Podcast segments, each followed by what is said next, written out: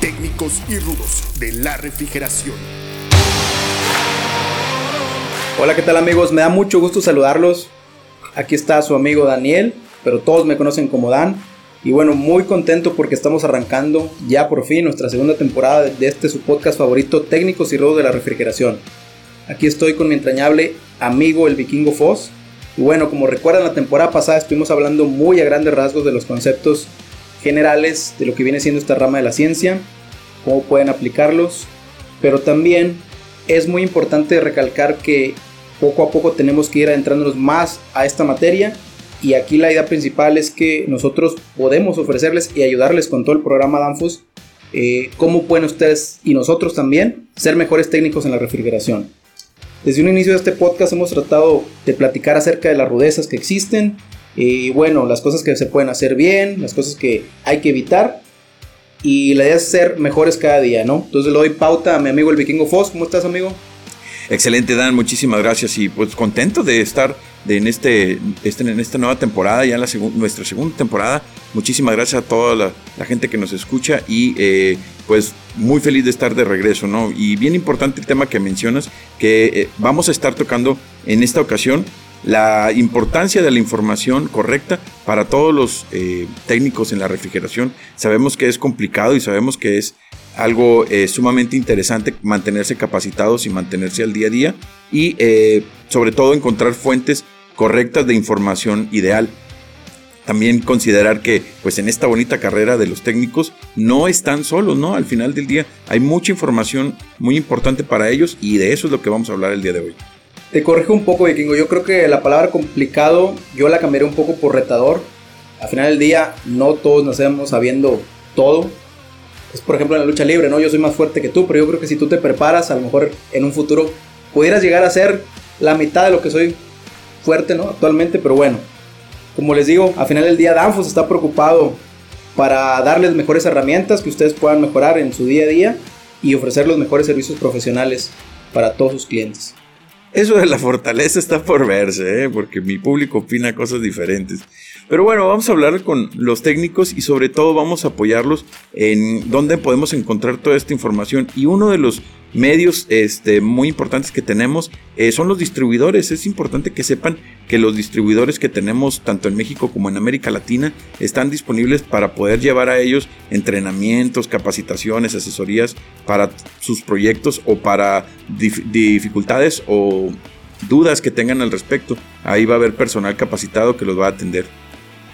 Claro, no, y es, este, es un pilar bastante fundamental de lo que viene siendo nuestra empresa. Los distribuidores están ahí para ayudarlos. Amigos, ustedes con toda confianza pueden acercarse con ellos. Ellos los van a canalizar. Eh, a fin de cuentas tenemos una red muy grande y amplia de contenido, de entrenamientos que ustedes pueden tomar. Entonces, qué mejor que se acerquen con nuestros amigos distribuidores. Y bueno, eh, la manera más fácil de, encontrarlos, pues pueden ustedes mandar un correo directamente a, a nuestro email sac.mexico.com o bien en el QR que le estamos dejando aquí en, dentro del contenido de este podcast. Ustedes también pueden encontrar en la red de distribuidores para que se acerquen con ellos y puedan empezar eh, a mejorar esta parte que les estamos comentando. Excelente, Dan. Pues, ¿qué te parece si vamos este, al primer round para seguir hablando de todo esto y darle formalidad al tema? Excelente, vamos a darle, amigo.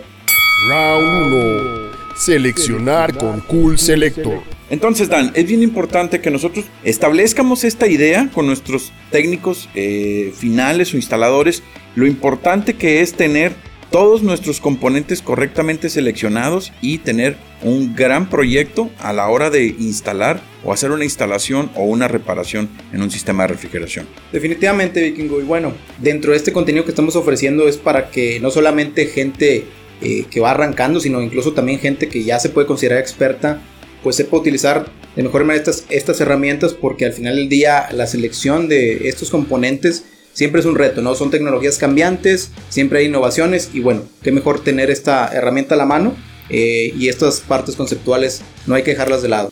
Así es, y para eso tenemos este podcast, ¿no? Al, final del día, nuestra labor eh, que tenemos aquí es ayudarlos y orientarlos para realizar mejores proyectos, ¿no? Y también importante eh, comentarles que tenemos también disponibles no nada más el tema de todos los componentes del sistema de refrigeración, sino que aparte un software que nos ayuda a integrar y hacer diferentes tipos de cálculos e integraciones para todo nuestro proyecto. Este software es Cool Selector y lo tenemos disponible para nuestros amigos de directo en la web. ¿Qué te parece si hablamos de este, Dan? Adelante, vamos a, irnos más a detalle en lo que viene siendo esta grandiosa herramienta que les puede ayudar bastante. Bien, pues básicamente, eh, pues como te comentaba, Cool Selector es un software que nos va a ayudar como una herramienta importante a integrar nuestro sistema de refrigeración. ¿Qué te parece si antes que continuemos nos refresques cuáles son los componentes principales del sistema de refrigeración? Claro que sí, Vikingo. Bueno, eh, como ya lo vimos en la temporada número uno, amigos, eh, el ciclo básico de la refrigeración consta de cuatro componentes principales con los cuales no habría un funcionamiento eh, al final del día. Y bueno, estos son lo que viene siendo el compresor, que es el corazón del sistema. Tenemos dos intercambiadores de calor, el condensador y el evaporador. Y al final un dispositivo de expansión. Si bien estos son componentes principales, también hay otros componentes que de alguna manera podemos llamarles secundarios, pero al final del día son primordiales para el correcto funcionamiento de lo que viene siendo el ciclo, ¿no? En este caso, eh, válvulas solenoides, filtros disecantes, válvulas de expansión electrónica, entre otros, y con los cuales, pues con el Cool Selector, como mencionas, Vikingo, podemos eh, apoyarnos esta herramienta para un cálculo óptimo de estos componentes. Así es, es importante que conozcamos con, sobre todo de este software, que simplemente todos los conceptos están aquí metidos, aquí están integrados y vamos a, ayudarlos, a apoyarnos con este para que nos ayude a desarrollar nuestro sistema. Pues bueno, eh, de entrada me gustaría mencionar esta herramienta de, Cool Selector, eh, la pueden encontrar en nuestras páginas, eh, en nuestras, vienen siendo las plataformas principales, la página de anfos.mx, lo pueden googlear, es muy fácil de encontrar. Y bueno, eh, también hay otro tipo de aplicaciones, ¿no? Que pueden ustedes eh, utilizar para lo que viene siendo, eh, dependiendo de la aplicación, ya sea refrigeración, conservación o congelación. Pues bueno, hay una infinidad de, de, aplicaciones que ustedes pueden hacer valer para poder generar este cálculo mencionado, ¿no? Cool Selector en particular, pues les va a ayudar mucho con la selección, por ejemplo, del compresor, ¿no? Que son los componentes que de alguna manera, pues son de, alguna manera principales y pues este, en este caso, eh, ya de ahí parte a otro tipo de componentes como viene siendo tuberías, valvulería, entre otros, ¿no? Y fíjate que también vamos a encontrar algo muy importante, que no nada más es el tema de la selección de los componentes, sino que aparte vamos a poder ayudar a dimensionar las tuberías, algo que eh, para técnicos de refrigeración había sido sumamente eh, una dificultad saber qué diámetros de tubería utilizar para la línea de líquido, la línea de succión, trampas, bajadas, calcular velocidades, etcétera, etcétera. Entonces, prácticamente es un software que nos va a ayudar muchísimo, no nada más para la selección de los componentes, sino para la integración y el cálculo completo del sistema. Sí, todo esto al final del día es una, una tarea bastante crítica y de alguna manera tenemos que ser muy cuidadosos con, con el detalle porque de esta manera pues el sistema va a poder operar y funcionar de la mejor manera, ¿no? Y al final del día todo esto lo estamos tomando en cuenta pues para que ustedes como técnicos puedan hacer una instalación correcta ya en campo. Y bueno, de esto va a desprenderse mucho pues el, cómo, cómo entraron en la parte de, la selección. Eh, al final del día vamos a, buscar que todos estos componentes trabajen en sintonía de una manera eh, uniforme y balanceada a nuestro sistema. Fíjate que es bien importante que nosotros mencionemos que, por ejemplo, ya tenemos un capítulo que habla de las tuberías o la importancia de las tuberías. Entonces, eh, vamos a darle formalidad a todo esto y vamos a hacer una, una especie de integración ahora con, con el tema del cálculo completo del sistema para que podamos asegurar prácticamente lo que tú comentabas, ¿no? Un sistema integral y, que esté balanceado totalmente y que funcione correctamente. Otro punto medular, mi, mi estimado Foss, es que, bueno, eh, también hay que tomar en cuenta lo que viene siendo la, selección del refrigerante.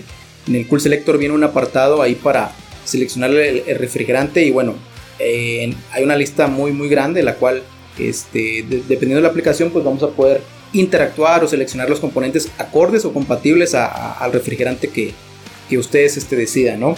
Al final del día, eh, los sistemas modernos, pues, eh, o los componentes en su diseño, aseguran trabajar de una manera que no se degraden dependiendo las presiones y los comportamientos de los refrigerantes que van a estar ya siendo usados en, la aplicación final. Y pues es muy importante tener en cuenta esto, ¿no? Yo creo que es un punto bastante, bastante principal. Y bueno, al final del día eh, lo que buscamos, como ya se mencionó, voy a repetir un poco, que el sistema pueda durar trabajando muchísimos años. Si hacemos una correcta selección y obviamente, como ya hemos platicado, si le damos un mantenimiento correcto a nuestras unidades, pues estos sistemas van a tener una vida útil bastante larga. Recuerden amigos que estamos hablando de las mejores prácticas en la refrigeración y cómo ser un mejor técnico. ¿eh? Entonces, Dan, ¿qué te parece si vamos al round número 2 para seguir hablando del mismo? Round 2. La tubería, el vacío y la limpieza en la soldadura. Muy bien, vikingo. Pues en este round número 2, ya entrando a la parte de, integración, como mencionamos, vamos a platicar un poco de, de atributos como vienen siendo la tubería, el vacío, la limpieza en soldadura pero quisiéramos aterrizarlo un poco más a las herramientas que tenemos que utilizar para asegurar eh, lo que viene siendo la correcta instalación de todos estos componentes o atributos, ¿no? Recuerden amigos que un sistema bien instalado asegura que el sistema quede, quede, trabajando de una manera óptima, eficiente, va a durar mucho trabajando en campo y pues esa al final del día va a ser una carta de presentación que ustedes van a tener con sus clientes, ¿no? Mientras mejor hagan el trabajo, pues los clientes van a dar trabajo y bueno, van a tener ustedes mejores ingresos, ingresos con los cuales ustedes se pueden ir todos los fines de semana a ver la lucha libre. Acuérdense también que eh, nosotros tenemos que, así como un negocio que dentro de nuestra profesión de técnicos en refrigeración, también tenemos que dedicarle el recurso suficiente a las herramientas correctas para poder realizar todas estas eh, labores que nos conllevan, ¿no? Entonces, vamos a hablar de las, de las herramientas ideales y sobre todo cómo eh, sacarles el mejor provecho a, en estas aplicaciones de refrigeración. Muy bien, pues bueno, vamos a arrancar con esta parte de la tubería. La verdad en esta, en esta cuestión de tubería, pues lo principal es enfocarnos mucho en la parte del corte, ¿no?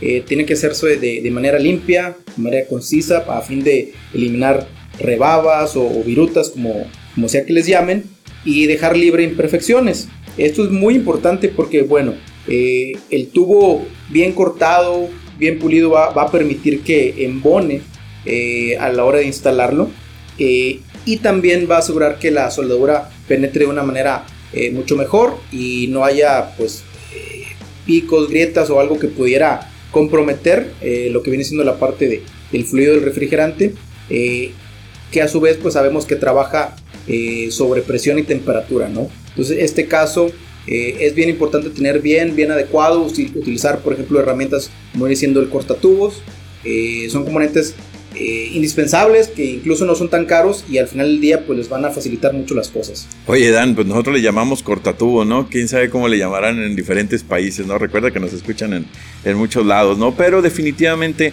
asesorarse con las herramientas correctas, eso que acabas de mencionar es ideal. Porque no, me ha tocado ver cada caso que le meten cegueta y serrucho. Y, casi casi dos piedras para romperlo. Entonces es bien, bien importante esto que acabas de mencionar, porque el mal, eh, la mala terminación o el mal corte de la, de la tubería sí nos puede generar mucho problema. Acuérdense que también hablamos de la limpieza en el sistema y un corte mal hecho en la tubería sí este, genera problemas graves. ¿eh? Sí, definitivamente es parte de las rudezas que se quieren evitar y lo, mejor es que se utilicen las herramientas correctas, que no improvisemos y bueno. Eh, hablando o continuando con esta parte de la tubería, pues bueno, hay que mencionar también que hay que asegurar o ver que esté libre de imperfecciones, ¿no? Por ejemplo, que no esté doblada, golpeada o de alguna manera eh, chupada, que se vean eh, huecos hacia adentro, porque al final del día este, todas estas imperfecciones van a repercutir directamente en lo que viene siendo la parte de la instalación, en la soldadura. Y bueno, al final del día lo que queremos hacer eh, o evitar más bien es que la, soldadura no corra de manera libre porque después vamos a tener problemas y al final del día con eh, temas de vibraciones o algún otro eh, característica ya dentro del funcionamiento de la unidad ya en campo pues pudiera generar algún tipo de, falla, ¿no? Claro, de mal funcionamiento. Y sabes que también antes de, continuar con, con, otros temas, hablando del tema de las tuberías, otro detalle importante es considerar la cantidad de materiales. Ojo con las trayectorias que vamos a llevar, vueltas, subidas, los codos, reducciones, la, fijación de las tuberías, todo esto va a ser bien importante a la hora de diseñar el proyecto y eh, de considerarle en el listado de materiales. Mucho ojo con esto, si es posible ármense un dibujito una, algo este, bastante sencillo, con sus debidas medidas, con sus debidas consideraciones de codos y conexiones, reducciones, lo material que sea necesario. Amigos, pues bueno, eh, si quieren ahondar más en este tema de la tubería, recuerden que en la temporada 1, particularmente en nuestro episodio número 11, eh, le dedicamos completamente el contenido a, este tema. Ahí podrán recordar las mejores prácticas, eh, por ejemplo, al momento de instalar una unidad condensadora, tanto se tiene que considerar, distancias para temas de caída de presión. Todo eso lo pueden encontrar, pueden darse un, un refresh volviendo a nuestro capítulo número 11. Bien, entonces continuamos con, con nuestras eh, prácticas y las herramientas correctas. Ahora nos toca hablar del proceso en la soldadura, ¿no? Prácticamente este, lo que estamos este, buscando es, para mejorar estas prácticas, es integrar un flujo de un gas inerte, en este caso muy, muy seguramente lo que tenemos a la mano es nitrógeno. El nitrógeno, una fuente de corriente de nitrógeno mientras estamos soldando, nos asegura que en la parte interna de la tubería no tengamos esta, este hollín, esta basura que se genera eh, como resultado de las soldaduras y podamos tener soldaduras limpias y, buenas soldaduras, no nada más por fuera, que es la, parte donde se aplica el, aporte, sino que también por dentro, tener soldaduras sanas y libres de, esta contaminación, ¿no? Definitivo, y esta es una eh, rudeza muy común al momento ya de que los técnicos están eh, haciendo esta soldadura en campo pues si nosotros no hacemos un barrido adecuado con, con este tipo de gas, por ejemplo el nitrógeno, que es el más común, eh, pues existe una gran probabilidad de que se cause carbonización por el interior de los, de los tubos. Eh, al final del día, este tipo de, impurezas que, queden o carbonización, pues va a repercutir directamente eh, en lo que viene siendo el filtro. Si el filtro, por decir, no logra interceptar dichas impurezas, pues esas van a terminar al final del día en el compresor. Y ya teniendo eh, este tipo de, impurezas en el compresor, pues va a repercutir en mezclas ácidas, dependiendo pues el, grado de acidez eh, y efectos pues no, no, deseados, por ejemplo, en el devanado del mismo compresor o, el embobinado, ¿no? Entonces en este caso eh, es bien importante usar este tipo de gases para al momento que estamos corriendo la soldadura, pues que se genere ese barrido de la manera más adecuada. Bien, Dan, pues una vez que terminamos ya prácticamente de darles nuestras eh, recomendaciones con el tema de las buenas prácticas con la soldadura y sobre todo las herramientas correctas, ahora, ¿qué te parece si vamos comenzando a hablar del tema de vacío? Es muy importante este, y la importancia que tiene, ¿no? Sea, hablar del vacío correcto en nuestro sistema de refrigeración. Muy bien, Vikingo. Pues bueno, vamos a, a empezar hablando qué es el vacío. No me refiero al, vacío de las carteras de aquellos rudos que hacen enojar a sus clientes y no siguen nuestras buenas prácticas, sino ya en refrigeración, pues eh, el vacío en sí es la acción de sacar todos los gases no condensables y el aire que se encuentra dentro de una tubería de refrigeración. Y una vez que ya está lista y se tiene eh, eh, óptima, pues se procede a cargar lo que viene siendo el refrigerante al sistema.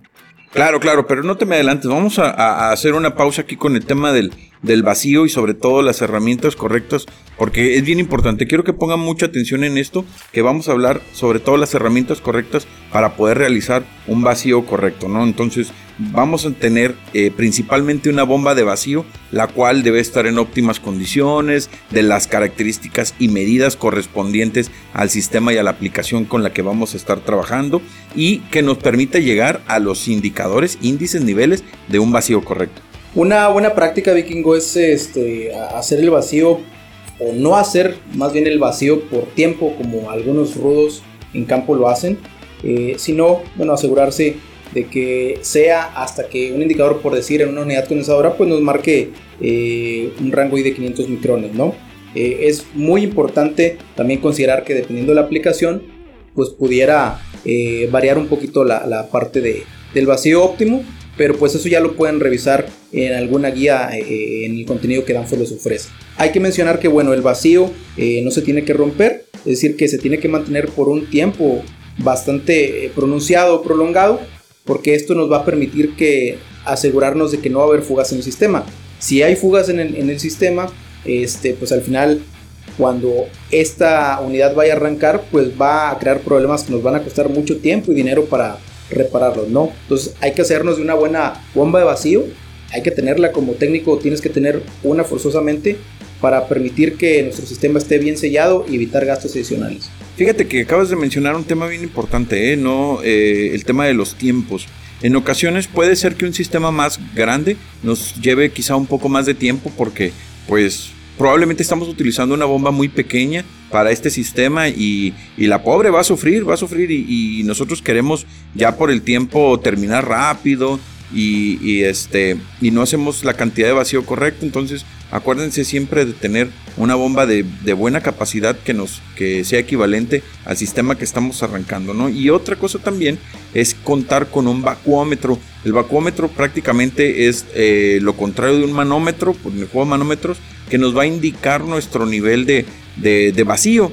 Conforme vamos a ir avanzando vamos a ver que nuestro indicador de vacuómetro o no, perdón nuestro indicador de vacío tiene eh, el nivel óptimo para poder continuar. Lo ideal, como lo acaba de comentar Dan, son 500 micrones en, en un sistema este, ordinario, sencillo, con una unidad condensadora. Sin embargo, este, sí tenemos que monitorearlo en todo momento. ¿no? Perfecto, Vikingo. Bueno, recapitulando un poco, hacerse una buena bomba de vacío, eh, un buen juego de manómetros para revisar las presiones y las válvulas para aislar el sistema es muy importante, ¿no? Al final del día, eh, el concepto, pues debemos poner a trabajar la bomba para que succione todos los gases que se encuentren dentro de la tubería de la refrigeración y estar revisando las presiones que se tienen dentro de la misma tubería.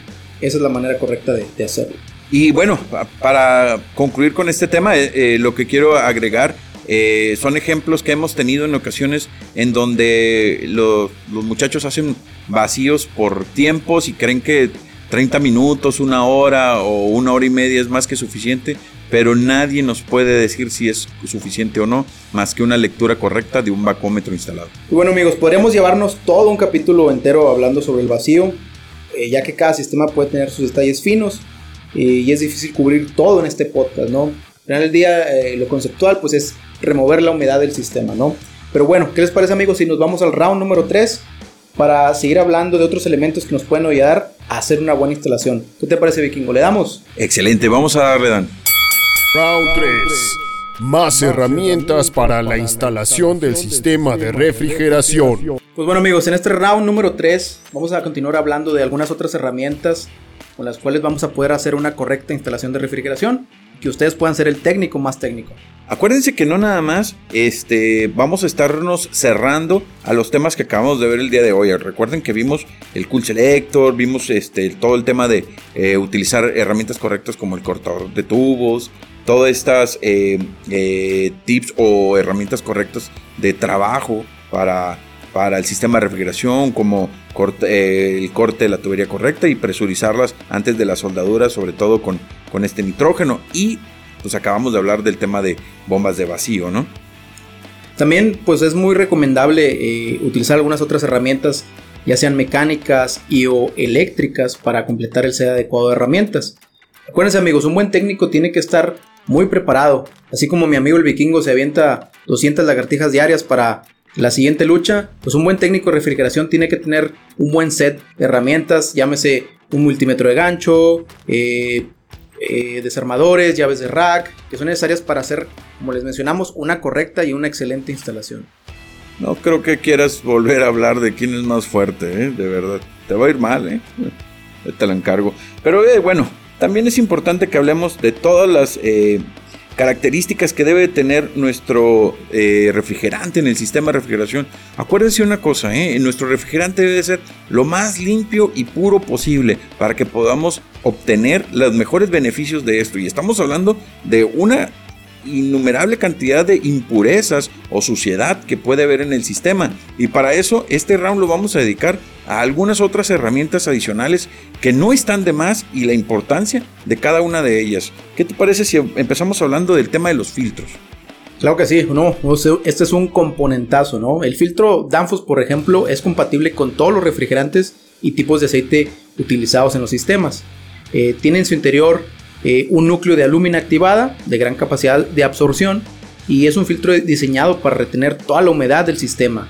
Además cuenta con una malla protectora que permite capturar pequeñas o inclusive grandes impurezas que pueden todavía incluso estar circulando dentro del mismo sistema de refrigeración, eh, evitando que estas impurezas pasen eh, y tapen pequeños orificios por decir de la válvula solenoide o incluso de la válvula expansión Entonces, este, todo esto al final del día va a ser protección para nuestro sistema, ¿no? Proteger las válvulas, proteger nuestro compresor y pues vamos a darle un buen uso a estos filtros. Oye, y lo mejor de todo, ¿eh? Que son fabricados en nuestra planta de Danfos México. Claro que sí, vikingo. Eh, son fabricados con mano de obra calificada mexicana, de la más alta calidad, profesionalismo y las mejores tecnologías de clase mundial. Ya nos aventamos nuestro comercialote, ¿no? Pero la realidad es que estamos bastante orgullosos de tener este componente fabricado aquí en México. Y este, también hablando de componentes importantes, ¿qué te parece si hablamos de la mirilla o visor de líquido también que le llaman? Claro que sí, vikingo. Bueno, la, mirilla, visor de líquido o side glass, como le, llaman en inglés, pues es un elemento que tiene un visor de cristal transparente que permite ver el, interior de la tubería. Esto de alguna manera nos va a facilitar ver que el refrigerante corra libremente sin turbulencias eh, y sin burbujas, lo cual nos indica que la carga de refrigerante fue correcta. Fíjate que también nos permite ver que el sistema esté libre de impurezas, este, para que nosotros podamos visualizar tanto la calidad del refrigerante como saber la carga correcta de este mismo. Sí, correcto. De hecho, los visores de, humedad o, de líquido de Danfoss pues cuentan con un indicador de humedad eh, en su interior, que es un elemento que reacciona y cambia de color dependiendo la cantidad de, humedad que haya dentro del sistema. Esto de alguna manera pues es una ayuda visual muy, muy importante. Nos va a permitir ver si, si el sistema está libre de la humedad que les mencionamos o si está seco, ¿no? Y si debemos cambiar el filtro secador o bien si la unidad necesita realizarse algún vacío adicional, vikingo. ¿Cómo ves? Fíjate que eh, un tema bien importante con el tema de la, de la, humedad en el sistema, que mucha gente a veces nos cuesta trabajo eh, identificar qué repercusiones puede llegar a tener y son bastante graves. ¿eh? Recuerden que nuestro refrigerante dentro del sistema debe de estar 100% libre de cualquier resto de humedad y estos indicadores son muy importantes, entonces aprendamos a utilizarlos cuando es cuando nos están indicando que hay humedad en el sistema y reaccionemos a tiempo antes de que nos generen un problema grave en, en, el desempeño del equipo o en algún daño más grave en el compresor y demás. Pues bueno, Fos, eh, como ya hemos eh, mencionado en otros capítulos, nos va a faltar mucho tiempo para seguir ahondando en este tipo de temas eh, dentro del mismo podcast, pero bueno, ya abriremos capítulos donde vamos a generar contenido un poquito más a detalle. Y bueno, esto como les decimos amigos es para que ustedes puedan ser el técnico más técnico. Pero hoy por, desafortunadamente el tiempo se nos terminó. Vamos a seguir explorando temas como les mencionamos. La idea es que ustedes también puedan hacerse eh, notar, que vayan a, asesorarse con nuestros distribuidores, que busquen los canales de, comunicación y entrenamiento adecuados, pues para que puedan mejorar su trabajo día a día.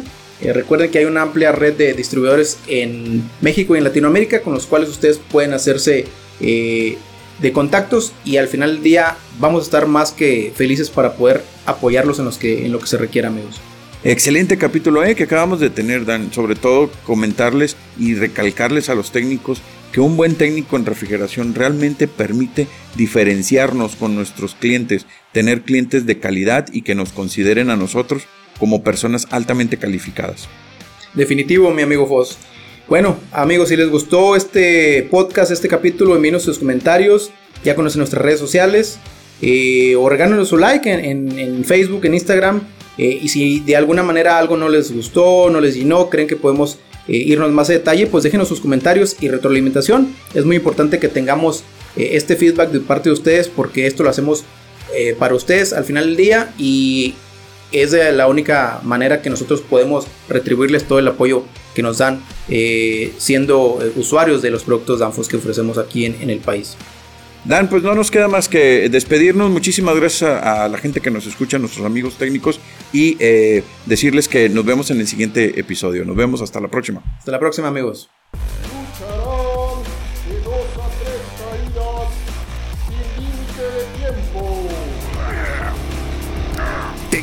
y rudos de la refrigeración.